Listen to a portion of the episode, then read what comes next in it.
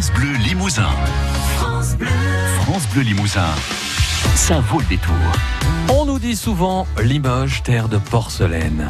Mais elle a débuté quand cette histoire? Laurent Bourdelat vous dit tout dans Identité Limousine. C'est un nom qui vous est sans doute familier, c'est l'intendant du roi Anne-Robert Jacques Turgot réformateur libéral qui encouragea l'industrie de la porcelaine à prendre son essor avec la création de la première manufacture baptisée Grelet Frères, Massier et Fournera le 1er mars 1771. Ainsi, un faïencier installé route de Paris à Limoges s'associa avec un chimiste parisien et deux riches négociants limousins.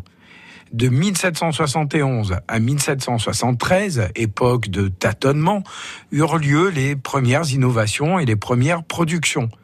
En 1773, la fabrique fut placée sous la protection du comte d'Artois, qui était le frère du futur Louis XVI. On y produisit des services de table décorés de petits bouquets polychromes. En 1784, l'entreprise devint manufacture royale et quatre ans plus tard, François Alluot, fournisseur en pâte à porcelaine, en prit la direction. En 1792, elle devint bien nationale. De son côté, la région de Saint-Thierry chercha à transformer sur place son kaolin. En 1774, le comte de la Sénie, propriétaire de carrière de kaolin, ouvrit une fabrique. On produisit des pièces au décor rappelant ceux de Limoges et on s'inspira des productions des manufactures parisiennes. Vous le voyez, l'industrie de la porcelaine a été créée par les aristocrates, à la fois mécènes, producteurs et utilisateurs. Au XIXe siècle, les bourgeois, alliant compétences et capitaux, ont multiplié les entreprises. Celles-ci se sont développées à travers toute la Haudienne. Étienne Baignol, les frères Alluot, avec la nouvelle fabrique Faubourg des Casseaux au pied de la cathédrale de Limoges. Pierre Tarot, Jean-Baptiste Ruot, Jean Pouillat sont des entrepreneurs qui ont fortement marqué de leur empreinte l'industrie porcelainière de cette époque.